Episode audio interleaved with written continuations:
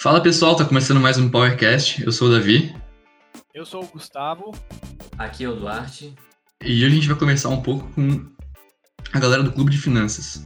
É, eu tô aqui com a Carol, com o Júnior e com o Ricardo. É, eles são de vários cursos diferentes da gente, tem alguns da nossa universidade estadual, também da nossa universidade federal.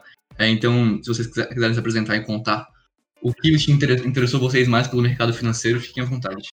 Perfeito. É, prazer, gente. Meu nome é Carolina. É, eu estou meio que no último ano de administração, anos de engenharia de produção. Eu entrei no clube no meio do ano passado e já consegui aprender bastante coisa desde lá. Mas o meu interesse pelo mercado financeiro ele é bem recente. É, eu sempre convivi com o meu pai investindo na bolsa, investindo é, em tudo que tem, né, praticamente. Só que por eu ser mulher, é, ele nunca tentou me ensinar nada. Ele só tentou ensinar os meus irmãos que eram homens, que são três. E eu só comecei a conhecer sobre o mercado financeiro depois que eu entrei no banco e eles me pediram para tirar uma certificação. Que aí eu comecei a fazer um curso e passei a gostar muito do assunto. Representando aqui melhor, meu nome é Ricardo, faço engenharia de produção civil aqui na UFSC Estou é, na oitava, nona fase agora. E entrei no clube junto com a Carol também no ano passado. E muito, o pessoal comenta muito assim de como eu tive essa iniciativa de sobre investimentos. Então acho que desde criança eu fui aquela criança meio mão de vaca assim que sempre gostou de economizar, de guardar as moedinhas. E daí eu acho que quando eu entrei na faculdade eu via que eu queria investir melhor meu dinheiro. E daí com isso eu fui no Banco do Brasil criar uma conta tal e o cara apresentou uma conta e daí ele deu um CDB para mim. Daí eu fiquei, nossa, vou ficar milionário, né? Daí quando eu vi, um ficava todo dia no primeiro mês olhando o saldo, né? Daí quando eu olhei, eu falei, cara, não tá rendendo nada. Daí eu comecei a entrar mais a fundo, gostar mais do mercado, e daí quando eu vi que era isso mesmo, me apaixonei e aí nesse mercado um pouco tempo junto com o pessoal aí. E aí, pessoal, é, eu sou o Júnior, é, estudo na economia aí na, na UDESC e atualmente estou na presidência do Clube de Finanças. Bom, o meu interesse pelo mercado financeiro, na verdade, não bem interesse, mas meu primeiro contato ele se deu até antes da universidade. Eu lembro que estava começando aí a onda do pessoal que gravava vídeo no YouTube falando sobre investimentos. Era ainda uma época que a taxa de juros estava um pouco mais elevada e tinham diversos conteúdos sobre títulos. Eu lembro que eu acompanhava esse, esse pessoal. É, acabei também lendo aqueles livros básicos, né, de quem está entrando no, no mercado de investimentos, no mercado financeiro. Então esse foi meu primeiro, basicamente meu primeiro contato com o mercado. É, até foi algo que acabou me motivando a cursar o curso de economia. E depois que eu entrei para a universidade, enfim, em conversa com, com o pessoal que já trabalhava na área, é, era um assunto é, do dia a dia. Então, acabei conhecendo o Clube de Finanças, é, decidi que podia ser uma boa oportunidade para mim realmente conhecer um pouco mais a fundo, saber se era isso que eu queria. Então, acabei entrando no clube em 2019. Estou aí até hoje é, aprendendo. E é basicamente isso aí. É fascinante entender toda a trajetória de vocês, é, desde o começo até agora, até chegar no clube. Eu queria entender um pouquinho mais como é que funciona esse clube, como é que foi a origem dele e toda a sua história aí. Legal. Bom, é, o Clube de Finanças ele é basicamente uma liga de mercado financeiro. É, ela foi fundada né, na ISAG, que é, que é um centro da UDESC. E o clube ele surgiu basicamente com o objetivo de estimular a cultura do mercado financeiro nas universidades de Florianópolis. É, a gente sabe que o centro financeiro do país ele acaba sendo mais ali no eixo Rio-São Paulo. Então, a ideia era basicamente reduzir um pouco esse gap entre Rio-São Paulo e Florianópolis então, como a nossa região ela não tinha uma cultura e um interesse tão forte assim em mercado, a ideia era basicamente é, reunir uma galera aí com interesse em comum, no nosso caso, o mercado financeiro, para de fato encarar o mercado como um grupo, né? Inicialmente o grupo, o clube ele aceitava apenas o pessoal da ISAG, até porque ele era um projeto da ISAG, ainda é, mas a partir de 2018 o pessoal começou a flexibilizar um pouco e aceitar membros de outras universidades. Então, a partir daí, o clube ele passou a ter alguns membros da UFSC E em 2020, então, a gente acabou de fato formalizando então os membros do clube que são da UFSC através de um projeto de extensão junto com o professor Marco. É, essa é basicamente um pouco da, da nossa história, assim, de forma resumida, e comentando um pouco mais então sobre o funcionamento de fato do clube. Hoje o nosso maior foco é em pesquisa e a gente tem uma estrutura que se divide basicamente em três núcleos de estudo. A gente tem um núcleo com foco em conjuntura macro e renda fixa, inclusive é o núcleo que atualmente a Carol e o Ricardo fazem parte, né? Também a gente tem um núcleo com foco em derivativos e riscos. E por fim, um núcleo com foco em equities, que é basicamente análise de empresas, né?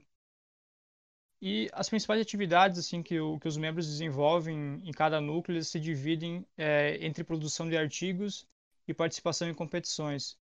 Então, hoje nós já temos aí mais de 50 artigos publicados em nosso site sobre diversos temas e áreas do mercado. E também ao longo do ano a gente participa sempre de diversas competições sobre o mercado financeiro. Acho que esse é um bom overview aí do como que o clube surgiu e funcionamento.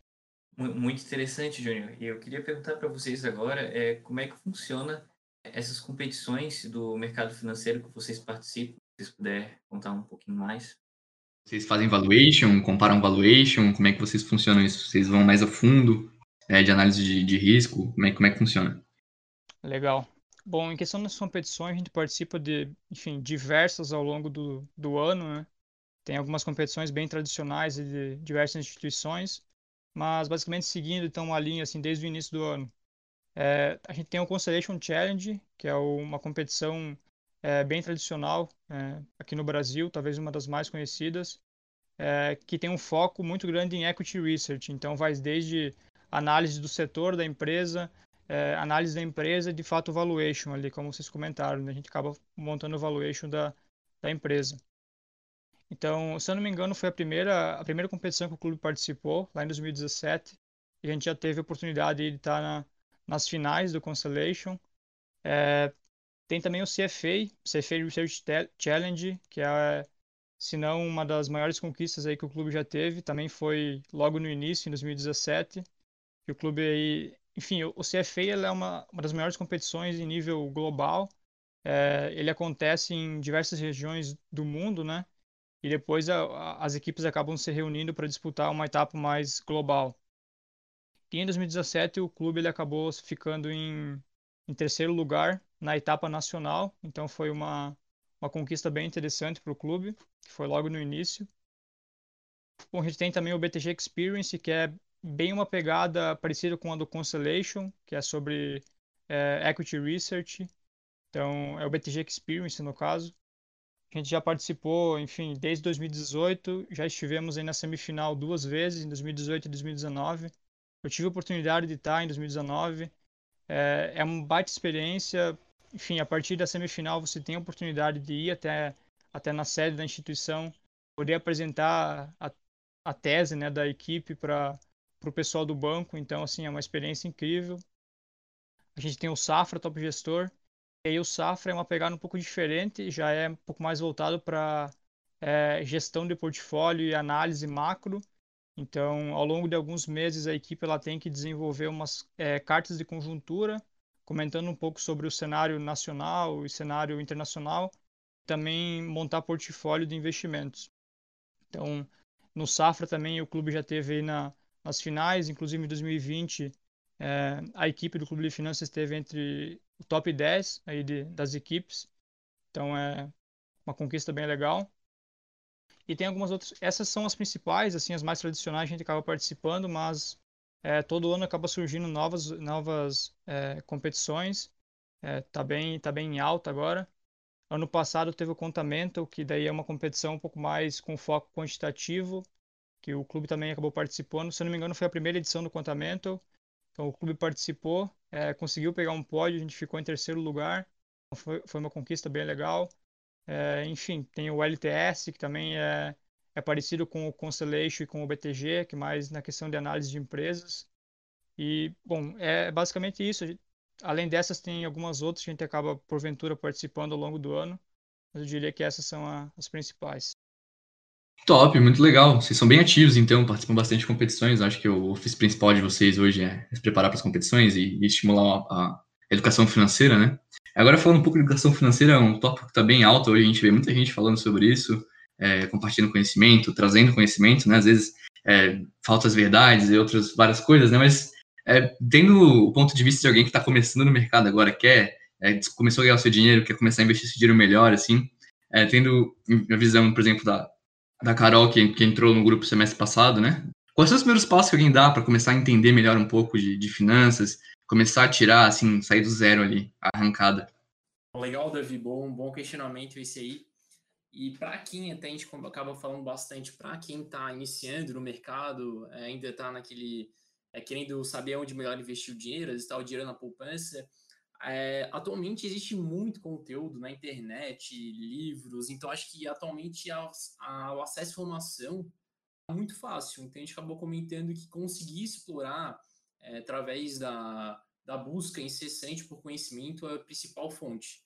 Então, vídeo na internet, vídeo no YouTube, é, link na internet, também livros. Então, acho que isso é o que eu acho que é o menos falta, assim, o conhecimento está bem disperso. E até para quem está na faculdade, na verdade, então tem esse momento, tem muitas oportunidades também na própria faculdade, como, por exemplo, o Clube de Finanças, tem até o UFSC Invest, então também existem oportunidades muito grandes para também quer dar um passo maior nisso também. Então, conseguir ter um foco melhor e conseguir aprender ainda mais na parte de investimentos. É, complementando um pouco essa questão, é, o mercado financeiro é uma área bem ampla, né? Então tem diversas, enfim, diversas áreas, diversos segmentos. Então eu diria que para quem está começando é sempre interessante ter, é, ter o máximo de contato possível, enfim, é, converse com pessoas que já estão dentro da área para entender um pouco melhor o que essa pessoa faz, se faz sentido para ti ou não. É, aproveite essas oportunidades que a universidade proporciona, seja algum grupo de estudos, alguma liga, é, empresa júnior. Tipo, tenta entrar o máximo possível é, dentro do, do mercado financeiro para saber se é isso que você quer. E a partir disso, tu começa a se direcionar um pouco, um pouco mais assim para a área de maior interesse. É o que eu mais vejo que tem dado resultado assim. Muito legal. É, e vocês têm bastante suporte nesse grupo de vocês, né? Você, eu, pelo menos eu acompanho ali nas redes sociais de vocês, vocês têm bastante palestra, cursos para aquela iniciação. E, mas você também tem membros, né, que conseguiram, gostaram tanto, se encantaram tanto pelo mercado financeiro que viraram analistas depois, não tem? Gente que trabalha em empresa, já tudo. Temos, temos desde o início aí o pessoal que, que já fundou o clube aí no 2016, 2017, já estão na, na área. Teve algum um pessoal que acabou não seguindo o mercado financeiro. A gente tem pessoal na área de análise de dados, enfim. Mas eu diria que a maioria acaba indo para o mercado, seja é, renda variável, com análise, seja trabalhar com derivativos, equity research. Então o pessoal acaba é, gostando bastante do que vê e já vai direto para o mercado, bem preparado. Até questão de conhecimento também, é, a gente foca isso bastante dentro, então até a gente teve a palestra com o CEO da EQ Investimentos, um momento bem legal que a gente acabou tendo. Além disso também, eu acho que no ano passado a gente teve contato com o pessoal da Alaska, com o time de gestão da Alaska, que fez uma palestra junto com a gente, tá no, também no nosso YouTube lá. E, poxa, ter esse contato mais de perto com quem está no mercado mesmo, acho que é o principal ainda mais para quem quer entrar no mercado de trabalho, é, a experiência que eles acabam te passando é fenomenal e tu acaba sendo até na vantagem assim, em relação a isso. Sim, só complementando, é, toda essa quantidade de empresas que a gente tem contato sempre, é, eles também têm interesse em, em, contratar pessoas que já estão pesquisando sobre esses assuntos. É, então, é bem legal, assim, para entrar no mercado estando nessas entidades assim da faculdade bem massa. É muito interessante assim para quem vê de fora, é, quem está dentro do clube é muito diversificado. Então é, a gente consegue perceber que tem engenheiro, tem o próprio economista, tem administrador. E eu queria perguntar assim, é, qual que são as habilidades assim para quem está entrando na área que vai favorecer ela, vai fazer diferença para ela se tornar uma pessoa de referência. Legal. Bom, é, como eu comentei ali, o mercado ele é muito amplo, então, sim, vai depender muito da área que você quer seguir. Tem, tem vagas aí, tem áreas que dependem de um perfil um pouco mais analítico, né? Resolução de problemas, uma pessoa que tem um pouco mais de facilidade com, enfim, raciocínio lógico, parte raciocínio matemático, né? Parte de cálculo. é, a gente tem até áreas que, enfim, tem um contato um pouco maior com clientes e daí vai depender muito da, da, questão de comunicação, né, relações interpessoais que você tem. Então, eu diria que, assim, depende muito da área que a pessoa quer seguir. Como vocês comentaram, é, hoje a gente tem diversos membros de vários cursos de engenharia, é, administração, economia, mas isso não fica restrito. É, qualquer curso, basicamente, tem a oportunidade de conhecer e aprender um pouco mais.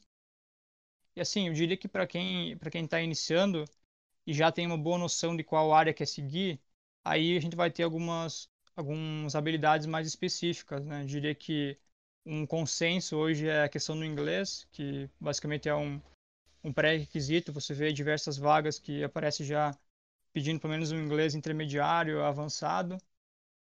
É, como eu comentei, a parte analítica, uma pessoa que tem facilidade em resolução de problemas pode levar uma certa vantagem em, em algumas áreas. É, enfim, tem áreas que vão demandar certificações, tem áreas que vão demandar um pouco mais de hard skills, que aí é você, enfim, saber Excel, que Excel basicamente é um consenso no mercado, dependendo da área que você vai, é, você tem que saber.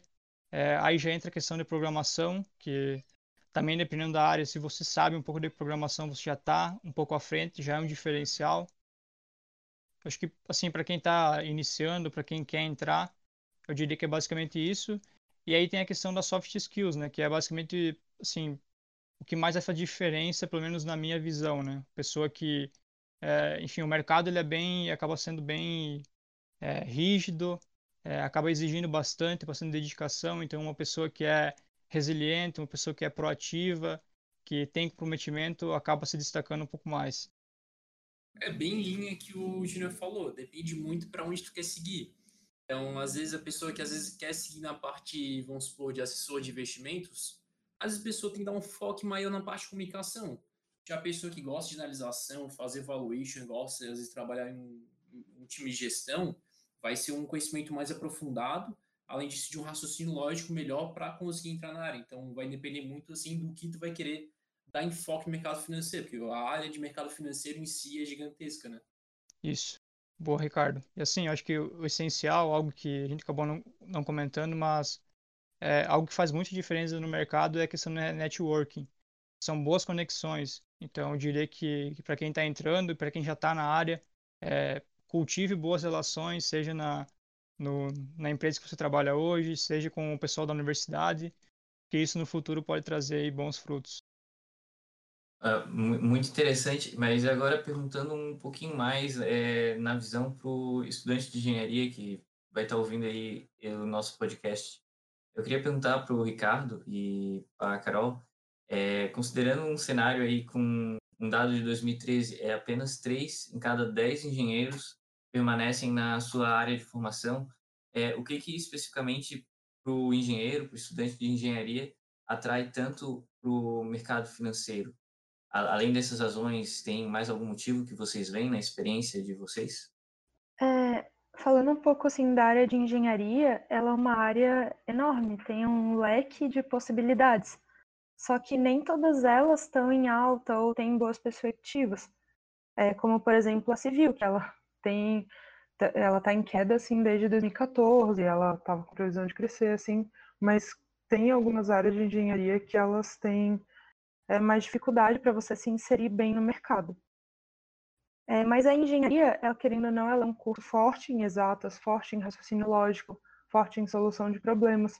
E o mercado financeiro, ele precisa de pessoas que tenham essas características. Porque essa ideia, assim, de que o engenheiro ele não sabe se comunicar, que o engenheiro é uma pessoa introspectiva, ela é uma ideia já muito antiga, que não, não se aplica mais.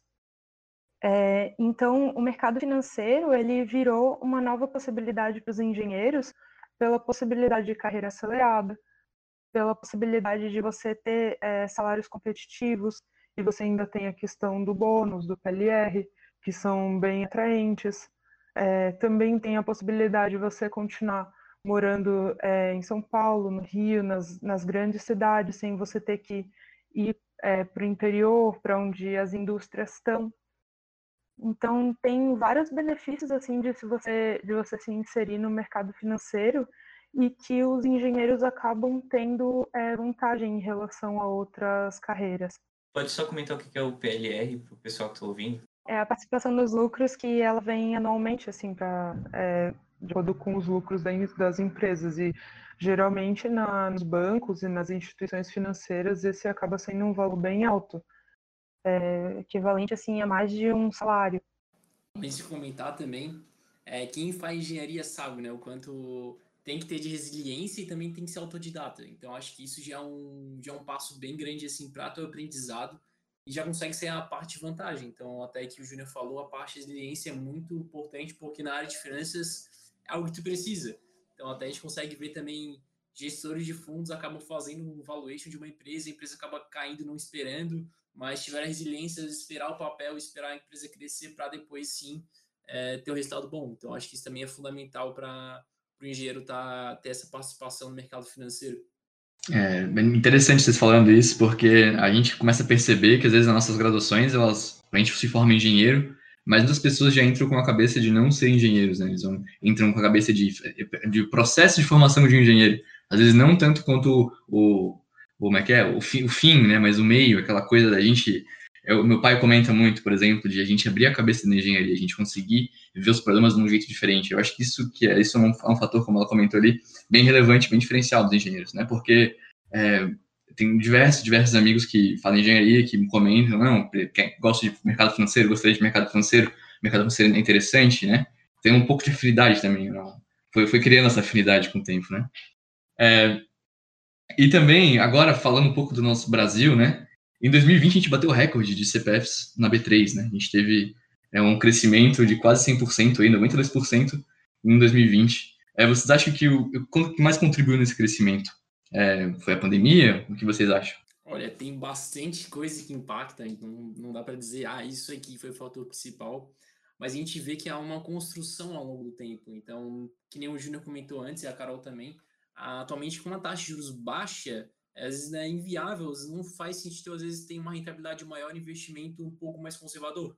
Então, com isso, as pessoas tentam migrar para buscar mais rendimentos, então investir em ações, por exemplo, que são ativos mais arriscados, para tentar ter um ganho maior. Além disso, também tem a parte também de conhecimento. Então, o brasileiro ainda não tem tanto conhecimento assim sobre finanças. A gente consegue ver esse crescimento ainda maior e, com isso, ter esse crescimento na bolsa de valores. E, poxa, eu acho que também tem muitas empresas puxando isso. A parte de fintech consegue ver tanto no Bank quanto no Banco Inter ter essa facilidade de comunicação com os jovens e, além disso, também conseguem taxa zero para fazer TED, então isso ainda fica mais acessível. E, além disso, também as instituições financeiras abraçaram também o, a parte do varejo, então as pessoas físicas mesmo, para conseguir dar mais acesso para eles poderem é, fazer o investimento. Consegue ver, por exemplo, a Clear com taxa zero, a RI com taxa zero para corretagem. A gente vê também isso é um passo muito importante também para essa construção. Então, essa construção de crescimento em 2019 para 2020 é um crescimento que também foi ao longo do período construído para chegar agora esse crescimento bom. Legal. É, só complementando uma coisa que o Ricardo comentou sobre a questão de acesso à informação, né? Então, assim, o brasileiro às vezes acabava não, não tendo noção do potencial que é investir em renda variável é, como eu comentei que o meu interesse, o primeiro contato ele se deu basicamente para o pessoal ali que gravava, falava um pouco sobre títulos. É, esse pessoal que começou a compartilhar informações, começou a compartilhar conteúdo na internet foi cada vez aumentando. Né? A gente tem aí um é, diversos influenciadores que falam sobre, fornecem conteúdo e estão constantemente alimentando isso no, nas redes sociais. Querendo ou não, isso contribui um pouco para quem está querendo entrar na área, é, seja, enfim, pelo menos sabendo que existe uma alternativa em relação a, enfim, investimento em renda fixa, poupança. Então isso acabou facilitando. E além disso, tem toda a onda aí de fintechs, como o Ricardo falou aí, e grandes instituições acabando é, dando um foco maior para varejo e facilitando todo esse acesso aí às pessoas físicas. Querendo entender um pouquinho mais a respeito nessa mesma área, é, a gente tem um aumento do, do número de CPFs aqui no Brasil, mas também a gente tem é, recordes sendo batidos de IPO sendo feitos. E, em 2021 ainda existe essa expectativa de ter de novo. Poderia explicar para nós como é que isso pode é, afetar o mercado e, se pode é, auxiliar quem está na bolsa ou pode estar tá prejudicando? É, como você falou, né, a expectativa é positiva, é, ela é de bater um novo recorde de IPOs no final do ano, é, mas na verdade isso é positivo, é, principalmente assim para as empresas. Então, as empresas elas conseguem dinheiro de principalmente duas formas: ou elas conseguem empréstimos de bancos, ou elas abrem capital na bolsa. É, só que no contexto da pandemia, a gente pode ver que os bancos, eles todos é, aumentaram as taxas, aumentaram as tarifas, cortaram linhas de crédito, e isso ajudou a dificultar um pouco o acesso a esse crédito pelas empresas. E aí, é, se tornar um IPO, né, é, abrir o capital na bolsa, é, passou a ter várias vantagens, porque eles conseguiam é, esse financiamento isso melhorava a visão das empresas perante os bancos, então isso aumenta a capacidade de eles conseguirem crédito nos bancos também. É, e para abrir o capital na bolsa, essas empresas elas precisam atender às regras, então elas precisam de mais transparência, governança, e elas é, são mais bem vistas perante o mercado, perante a sociedade. Então, para elas, isso é muito positivo também. E assim eles conseguem reforçar o caixa com, com o dinheiro que entra dessa abertura. É, só complementando, acho que um fator que impactou demais isso foi a questão da taxa baixa de juros, né? Que a Carol comentou. Então a gente viu aí uma, um aumento de liquidez na bolsa, né? Porque o pessoal acabou é, percebendo que fazia mais sentido acabar investindo em, em renda variável, então aumentou a liquidez. É, algumas startups que vinham enfim, amadurecendo ao longo dos anos, é, captando investimentos através de enfim, empréstimos ou até mesmo venture capital ou private equity, viram nesse cenário de juros baixos e alta liquidez uma boa oportunidade para acabar abrindo capital e indo para a bolsa. Então, acho que isso foi um fator bem, bem relevante. É, me corrijam se estiver errado, mas é, também imagino que ah, ano passado todo mundo tomou um susto, né? Tivemos dois, dois circuit breakers, se eu não me engano. É, a bolsa des, des, desandou bonito, né? A gente ficou com uma baixa bem grande. É, e ao longo do ano a gente foi construindo isso de volta, foi, chegando a bater recorde no final do ano passado, né? É, eu acho que também pode influenciar um pouco a gente ter batido os recordes na pontuação da bolsa, por mais que o dólar estivesse alto. É, as empresas também foram estimuladas a abrir capital, né? Porque, se não me engano, tem um dado que a gente tem menos de 200 empresas é, de capital aberto na bolsa, né? Então a gente tem poucas opções, bem dizer, de, de, de papéis para comprar, né? Então, acho que aumentar as quantidades de IPOs é um fator positivo. Me corrijam se eu estiver errado. É que a gente tem mais opções, mais concorrência e o mercado fica mais quente, né? Sim, você está certíssimo. É, tem bastante espaço para crescer é, esse mercado, então tem bastante espaço para mais empresas entrarem e por isso que também tem a expectativa de bater um novo recorde esse ano.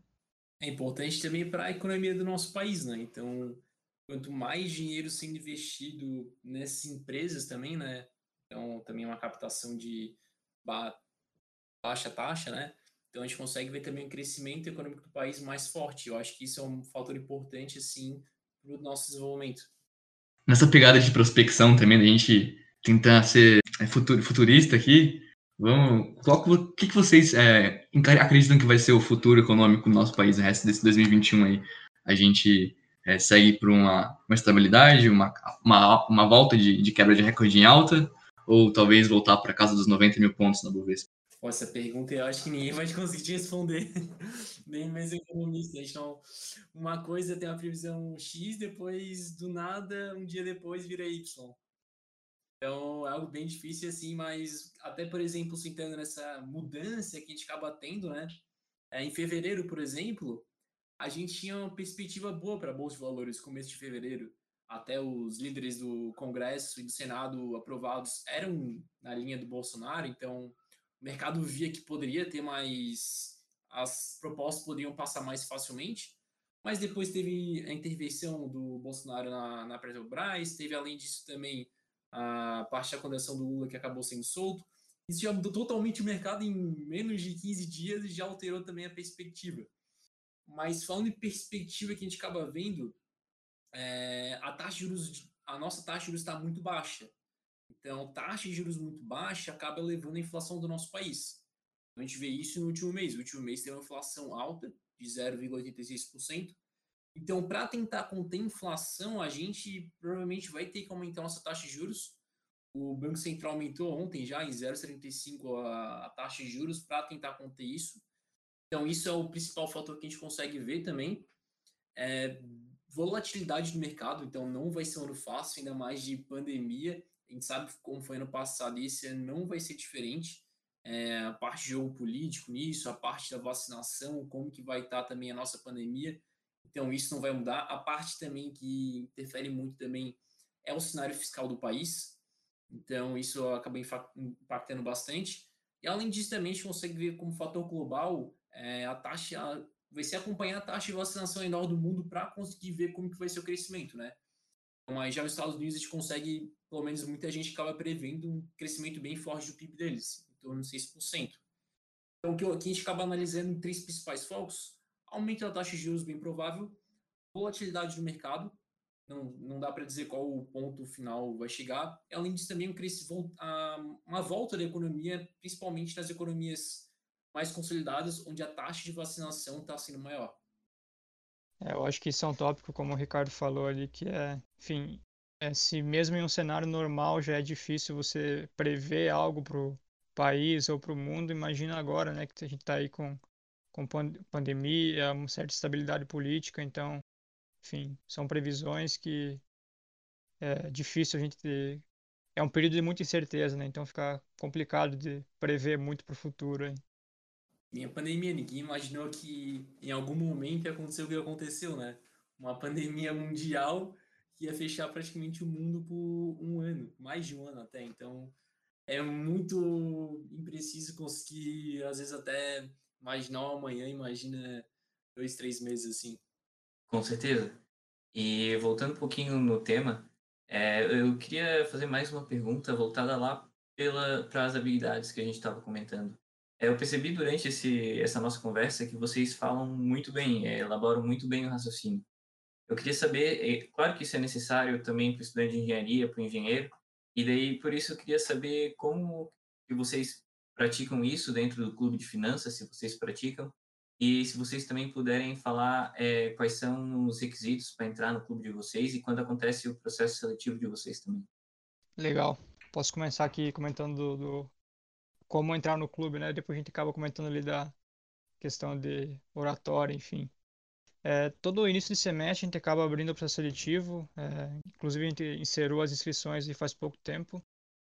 Então, nosso, nosso processo seletivo ele Hoje ele é todo online, né? a gente tem aproximadamente quatro etapas ali, é, que a gente acaba avaliando o, o candidato. É, para os aprovados no seletivo, a gente tem um trainee, e aí já entra muito essa parte de, enfim, de como que a gente desenvolve essa questão de oratória. No trainee, os aprovados, é, o trainee tem duração de dois meses. Então, nesses dois meses, é, os trainees acabam passando entre todos os nossos núcleos, conjuntura macro, é, riscos, equity, e durante esse tempo eles têm oportunidade para desenvolver um trabalho e ao final de cada duas semanas poder apresentar esse trabalho, comentar um pouco mais sobre esses conteúdos para os membros já efetivos. Então esse é um isso é algo que já desde o início que a pessoa está entrando ela começa a ter contato, sabe como formular, enfim, é, apresentar bem o trabalho, questão de oratória, é, postura. Então é o que a gente vem trabalhando desde lá do trainee. Até o pessoal aí que acabou de passar aí pelo processo, a Carol e o Ricardo, se quiserem comentar um pouquinho como é que foi a experiência. Mas aí, depois, né, quem é efetivado de fato e entra como membro do clube, é, dentro dos núcleos de estudo, a gente tem uma rotina, enfim, é, semanal ou quinzenal de estudos, onde basicamente todo, todo encontro, os membros eles acabam interagindo, um membro apresenta algum, é, algum conteúdo específico. É, na produção de artigos, a pessoa tem que pesquisar muito, tem que conhecer muito sobre o tema para escrever algo didático, então ela vai absorvendo cada vez mais conteúdo. E eu diria que a principal é, forma de desenvolver essas questões são nas competições também, né? Porque você é, enfim, pressionado ali, desafiado, é, tem um curto espaço de tempo para desenvolver os trabalhos, depois tem que apresentar, se tu acaba sendo, passando de fase, tu vai apresentar isso para o pessoal que está lá nas instituições, o pessoal um pouco mais sênior, então, querendo ou não, tipo, tudo isso que a gente desenvolve dentro do clube acaba contribuindo, sabe, para essas experiências. É, só complementando, realmente o nosso contato com apresentações, com a escrita, é, é muito forte. Só desde que eu entrei no clube, a quantidade de live e apresentação que a gente já fez é, é muita coisa. E tudo assim, a gente realmente tem que ver um conteúdo muito técnico e fazer uma apresentação conseguindo passar aquele conhecimento para as outras pessoas. Porque não adianta ler todas essas coisas e fazer todas essas coisas se isso não for acessível para quem está dentro do clube e para quem está fora do clube. Então, eu acho que a melhor forma de fazer isso é treinando. E no clube a gente tem muita abertura para treinar isso ao longo de todo o semestre, ao longo de todo o trainee, de todo o tempo dentro do clube. É um diferencial também, eu vejo. Nosso programa trainee é um programa trainee bem consolidado, então já no começo já tem um aprendizado muito forte, já tem conhecimento já das três principais áreas. E a gente vai bem a fundo nisso. E até o foco do trainee é o seguinte, são, são praticamente quatro etapas, onde cada etapa tu tem que fazer uma apresentação para todo mundo. Então, já no começo, a gente já é incentivado a tentar ter essa comunicação muito boa para conseguir transmitir com facilidade, porque também nosso foco, no final, é também participar de desafios. Então, com isso, a gente consegue capacitar os membros e também chegar ao nosso objetivo final, que é conseguir ter esse reconhecimento também no cenário nacional. É, e sobre os, os requisitos ali que eu esqueci de comentar, eu diria que a gente tem basicamente dois, né? A pessoa tem que estar em algum curso de graduação e ou ser da UDESC ou da UFSC, e é basicamente isso. A pessoa ela pode ser de qualquer curso, não tem nenhuma restrição, não tem restrição de, de fase também. É óbvio que quem está mais pro final, ah, tô na última fase, pode ser que não aproveite tanto, mas a gente não coloca isso como, por enquanto, pelo menos, a gente acaba não colocando isso aí como um impeditivo. Então, assim, a gente é muito aberto para qualquer curso, qualquer pessoa que, que queira conhecer um pouco mais, queira se aprofundar aí na, no mercado financeiro. Muito interessante essa prática de, de aprender fazendo de vocês. Cara, eu tô encantado aqui com o clube de vocês, aqui, tudo que vocês falaram. Vocês têm uma visão muito clara de tudo, são muito didáticos, realmente. É, pô, foi muito bom conversar com vocês. Eu queria agradecer a participação de vocês aqui no nosso podcast. É, obrigado, obrigado por terem disponibilizado o tempo de vocês. É, foi muito, foi muito legal mesmo. Obrigado aí, pessoal. É, agradeço o convite e a gente fica muito feliz também de poder conversar um pouquinho com vocês e com o pessoal aí da engenharia. Conta conosco aí no que precisar. É isso, gente. Muito obrigada. É, participem do nosso processo seletivo, participem dos eventos. A gente tem previsão aí de ter alguns eventos é, mensais. Então, mês que vem a gente já vai trazer alguém da Pró Educacional falando sobre cursos, certificações, é, tem bastante coisa para acontecer ao longo do ano. Pô, pessoal, só tenho a agradecer. Muito legal esse bate-papo, esse podcast, algo que a gente vê bem difícil até na própria faculdade. A gente consegue estar é, tá mais próximo né, de quem está tá estudando e conhece ainda pouco. Então, acho que é uma oportunidade muito boa e até no PET da elétrica a gente vê com bons olhos por aqui. Pode contar sempre com a gente que precisar. Show de bola, gente. Então a gente vai ficando por aqui hoje. Obrigado por ter escutado até aqui. É, um abraço. Tchau, tchau, gente. Um abraço. Tchau, pessoal. Tchau, pessoal. Tchau, tchau. Até Tchau, tchau.